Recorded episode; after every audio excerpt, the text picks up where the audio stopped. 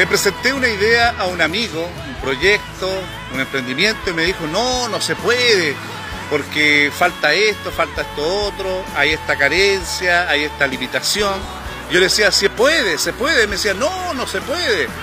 Mira amigo, mira amiga, hermano, hermana, siempre van a haber personas que te van a decir no, no, porque estás limitado, tienes carencia, tienes enfermedad, que es la edad, que los estudios.